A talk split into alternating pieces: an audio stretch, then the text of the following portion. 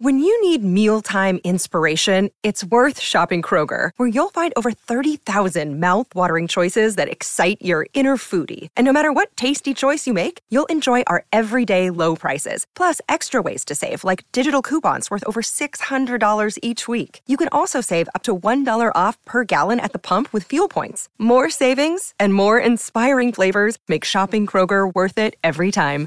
Kroger, fresh for everyone. Fuel restrictions apply.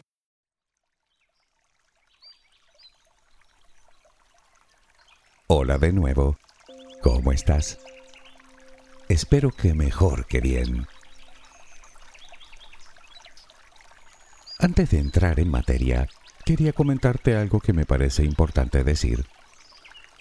Probablemente habrás observado que la periodicidad con la que subo audios al canal ha variado. El motivo es que me he metido en un proyecto sumamente ilusionante, del cual te informaré a su debido tiempo que me impide subir audios con mayor regularidad. Te aseguro que quisiera ir más rápido, pero me falta tiempo. Tal vez podría acelerar, pero temo que por abarcar demasiado descienda la calidad del trabajo. Y entenderás que eso no lo voy a permitir, por respeto tanto hacia mí como hacia ti. Y es precisamente debido a ese respeto que te profeso que estoy obligado a pedirte dos cosas. La primera es pedirte disculpas por la demora. La segunda cosa que te pido es paciencia. Espero que puedas concederme, si no ambas, al menos una de ellas. Sea como fuere, te doy las gracias por anticipado.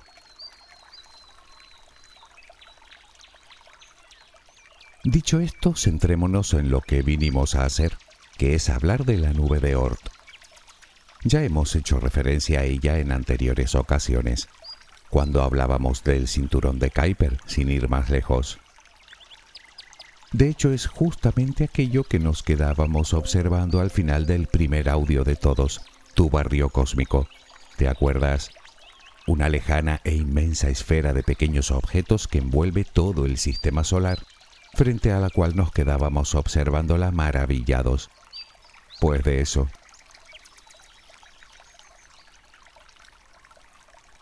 Hablar de la nube de Oort es algo así como hablar de la gravedad, salvando las distancias, claro.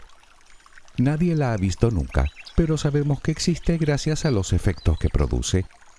Es más, sería imposible entender el universo sin ella. Pues con la nube de Oort sucede algo similar. Nadie la ha visto jamás, al menos directamente, y no parece que pueda llegar a ser observada en un futuro próximo pero sin ella sería imposible entender completamente una serie de sucesos que tienen lugar no solo en nuestro sistema estelar, sino en la misma Tierra. ¿Qué es la nube de Oort? ¿Qué contiene? ¿Quién la descubrió? ¿Por qué no podemos verla? ¿Y qué tiene que ver con lo que sucede en nuestro planeta?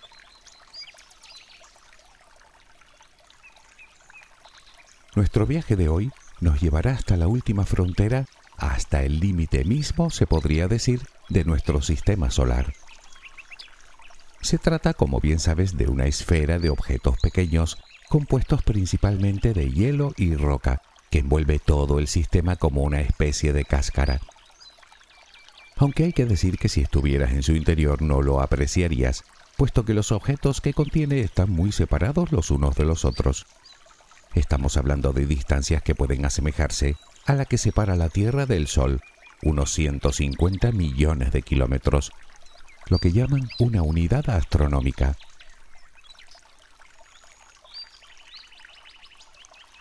Como te decía, aún no hemos podido observar ni un solo objeto de la nube de Oort, al menos mientras se encuentra orbitando el Sol dentro de la nube. Pero no solo porque sean objetos pequeños, sino porque están extraordinariamente lejos de nosotros. Para que te hagas una idea, la nube de Oort comienza a nada menos que un año luz del Sol, es decir, más de dos mil veces más lejos que el último de los planetas del sistema, Neptuno. Para ponerlo en perspectiva, la luz del Sol tarda en llegar a nosotros poco más de ocho minutos y unas cuatro horas y cuarto a Neptuno. Pues hablamos de la distancia que recorre la luz en todo un año. De hecho, el cinturón de Kuiper, que como sabes se extiende a partir de Plutón, se encuentra 100 veces más cerca del Sol que la nube de Oort.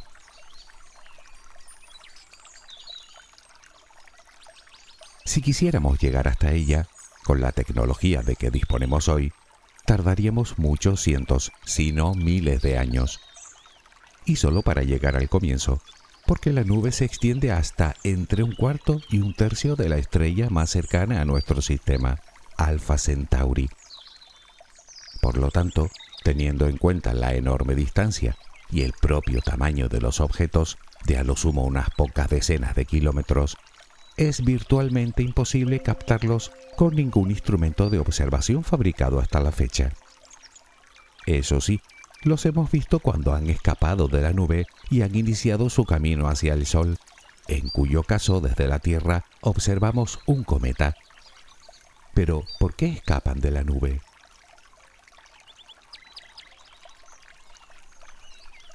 Antes de contestar a esa pregunta, centrémonos en cómo llegamos a deducir la existencia de esa hipotética nube de objetos. A finales del pasado siglo, los astrónomos creían que determinados cometas, debido a sus órbitas parabólicas, rodeaban el Sol y salían disparados para nunca volver. Sin embargo, a comienzos del siglo XX, algunos investigadores comenzaron a intuir que tal vez esas órbitas no eran exactamente parabólicas, sino tan elípticas que a simple vista parecían parábolas. Por lo que esos objetos sí que volverían tarde o temprano, solo que al tener órbitas tan grandes, tardarían en aproximarse de nuevo al Sol miles de años o incluso millones. Fue el astrónomo Ernest Opic quien en 1932 propuso por primera vez que los cometas de larga duración debían venir de una zona muy remota del sistema solar.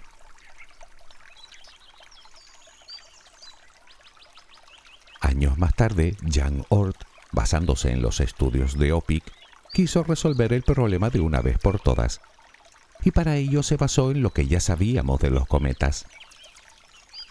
Verás, se supone que cualquier cometa, a medida que se acerca al Sol, va perdiendo parte de su masa, lo que vemos en la coma. De tal manera que si el cometa se acerca y se aleja del Sol repetidas veces, poco a poco irá haciéndose cada vez más pequeño a la vez que va creándose a su alrededor una corteza oscura debido a la exposición regular a la radiación solar. Sin embargo, los cometas de largo periodo no parecían haberse acercado muchas veces al Sol, así que, teniendo en cuenta que existen desde la creación del sistema solar, en algún lado han tenido que estar todo este tiempo, tal vez en la parte más exterior del sistema.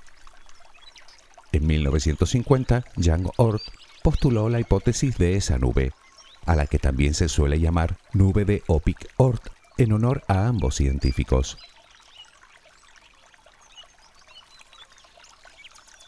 Igual que el cinturón de Kuiper se divide en dos zonas, una donde se encuentra la mayoría de objetos que contiene y otra más alejada llamada zona de dispersión, la nube de Oort también se compone de dos zonas bien delimitadas, la nube interior, con forma de toro, es decir, de rosquilla, llamada nube de Hill, y la zona exterior en forma de esfera. De la primera apenas sabemos nada, salvo que en teoría debe contener decenas o incluso cientos de veces más objetos que la nube exterior. No obstante, algunos autores opinan que ese toro, esa rosquilla, es algo así como una extensión de la zona de dispersión del cinturón de Kuiper.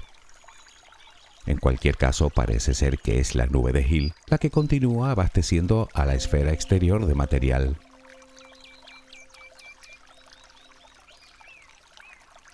Si te preguntas cómo los investigadores llegaron a la conclusión de que la nube exterior tenía que tener forma de esfera, fue simplemente porque observaron que los cometas de periodo largo podían provenir de cualquier parte. Me explico. Si el objeto procediera del cinturón de Kuiper, siendo un cinturón que rodea el sistema, lo veríamos llegar desde determinadas zonas del cielo. Pero con los cometas de periodo largo no es así, aparecen desde todas direcciones. Por lo tanto, la nube debe cubrir todo el sistema, es decir, que tiene que tener forma al menos parecida a una esfera.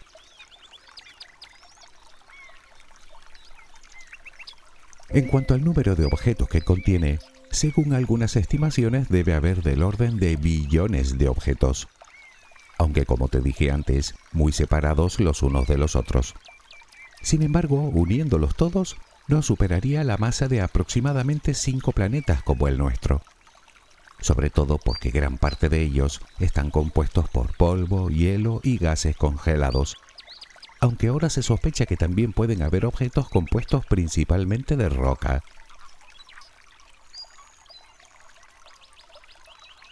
Los astrónomos creen que todos esos objetos se crearon hace unos 4.600 millones de años, durante la formación del disco protosolar, pero mucho más cerca del Sol de lo que están hoy, justo en las inmediaciones de donde más tarde se crearían los planetas rocosos, Mercurio, Venus, Tierra y Marte.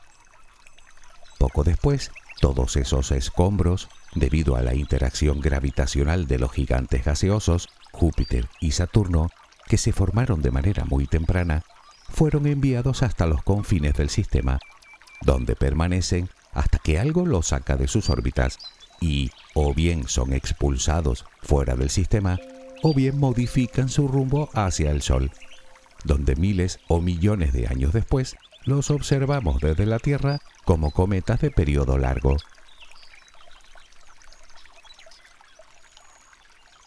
No obstante, según los investigadores, puede que una parte importante de los objetos de la nube de Oort, o si lo prefieres, de la nube de Opic-Oort, no se formaran en los inicios de nuestro sistema solar, ni siquiera en nuestro sistema solar.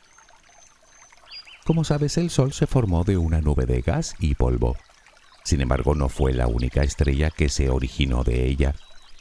Se estima que en nuestro entorno galáctico, y casi paralelamente a la nuestra, se estaban formando en torno a unas mil estrellas más. Así que lo mismo que sucedió aquí pudo suceder en otras tantas. Es decir, que si una parte de los escombros sobrantes de la formación del sistema solar pudieron ser despedidos fuera del sistema, lo mismo pudo ocurrir durante la formación de otras estrellas cercanas, de tal manera que al menos parte de la nube de Oort podrían ser restos captados de la formación de otros sistemas solares cercanos.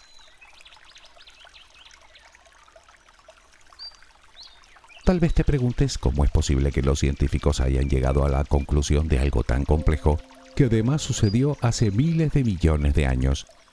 Pues con simulaciones Resulta que durante mucho tiempo los astrónomos no lograban encajar todas las piezas del rompecabezas. Ninguna simulación por sí sola lograba aclarar cómo y por qué llegó esa cantidad de materia hasta esos lugares tan remotos. Hasta que decidieron tener en cuenta todas las variables posibles, no solo el efecto gravitatorio del Sol o de los planetas gigantes, sino de otras estrellas cercanas, incluso de la misma galaxia.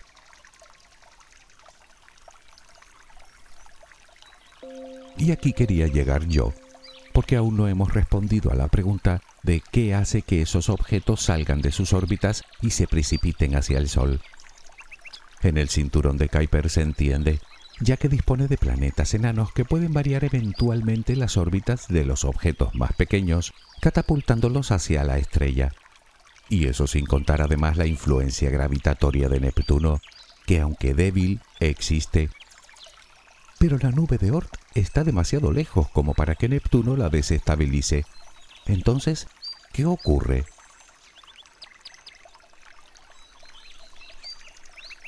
Es obvio que para que un objeto que permanece en una órbita estable salga de ella, tiene que someterse a la fuerza gravitatoria de otro cuerpo. Es lo que llaman mareas. Es más o menos lo mismo que ocurre con el mar y la influencia de la luna. La luna gira alrededor de la Tierra y a su paso ejerce su gravedad elevando el mar. Una vez que ha pasado, el mar desciende. Pues podría suceder algo similar. Además hay que tener en cuenta que la nube de Oort se sitúa casi en los límites gravitacionales del Sol, por lo que su estabilidad es como poco endeble. así que tampoco es que se necesite una influencia gravitatoria especialmente fuerte para que sus cuerpos salgan de sus órbitas. Primero son atraídos hacia el exterior. Lo que ocurre es que cuando la marea desciende, no vuelven exactamente a la posición de inicio. En el caso del mar, tiene la tierra debajo y de ahí no pasa, pero ese objeto no tiene nada que lo detenga en ese lugar. Así que cuando la fuerza de marea desaparece, el Sol vuelve a tomar el control, haciendo que varíe su trayectoria hacia el interior del sistema.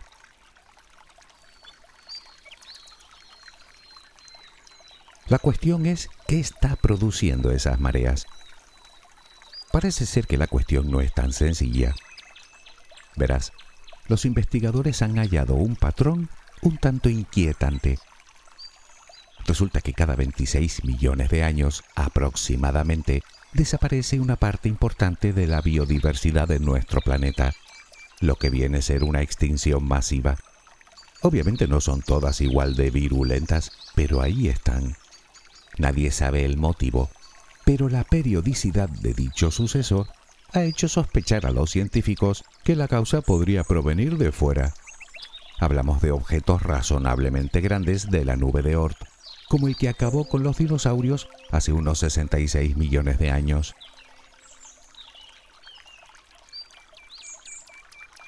Si tiramos de ese hilo, sería lógico pensar que tienen que existir fenómenos cíclicos que hagan que algún cuerpo de la nube de Oort se salga de su órbita.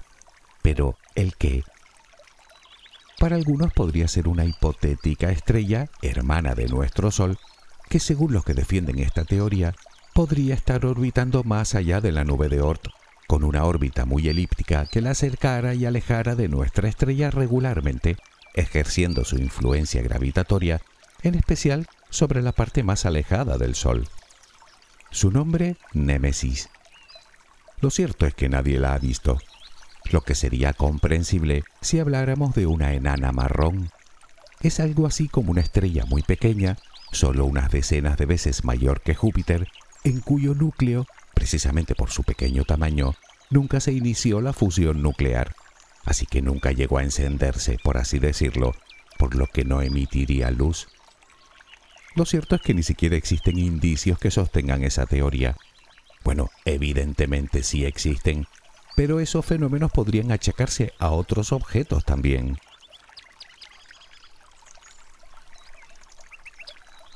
Podría deberse a un teórico planeta de cierto tamaño que orbitara los confines mismos del sistema solar y que aún no hemos descubierto. O podría deberse al movimiento de nuestro sistema dentro de la galaxia. Me explico.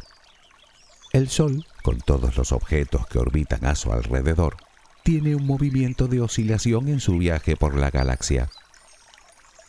Si te imaginas a la galaxia como un disco, el Sol se movería en su parte más externa y a veces estaría por debajo del disco y a veces por encima de forma cíclica. O dicho con propiedad, cada cierto tiempo el sistema solar atraviesa el plano galáctico es decir, que atraviesa el propio brazo de la galaxia, donde hay más materia y por ende mayor gravedad. ¿Cada cuánto? Pues parece ser que ese hecho ocurre cada 20 o 25 millones de años. Por lo tanto, ese movimiento periódico hace que cada cierto tiempo nuestro sistema se acerque a otros cuerpos que podrían desestabilizar los objetos más alejados del Sol. Pueden ser otras estrellas, por ejemplo, sabemos que dentro de aproximadamente 1,4 millones de años, la estrella Gliese 710 se acercará a nosotros aumentando en un 50% la expulsión de objetos de la nube de Oort. Aunque también podría tratarse de enormes nubes moleculares, justo donde se forman las gigantes azules, que luego estallan en supernovas. Te aseguro que una supernova relativamente cercana puede hacer mucho daño a un planeta como el nuestro.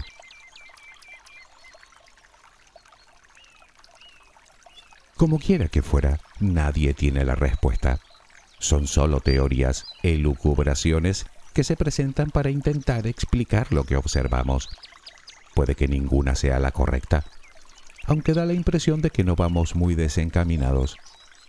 Y es que cuando miramos al cielo nos parece que todo está quieto, inmóvil, Y sin embargo, ahí afuera todo, absolutamente todo está en movimiento y a velocidades inconmensurables. Y hablando de movimiento, si te preguntas por la posibilidad de que impacte contra nosotros otro objeto como el que acabó con los dinosaurios, parece ser que la cuestión no es si caerá o no, sino cuándo caerá.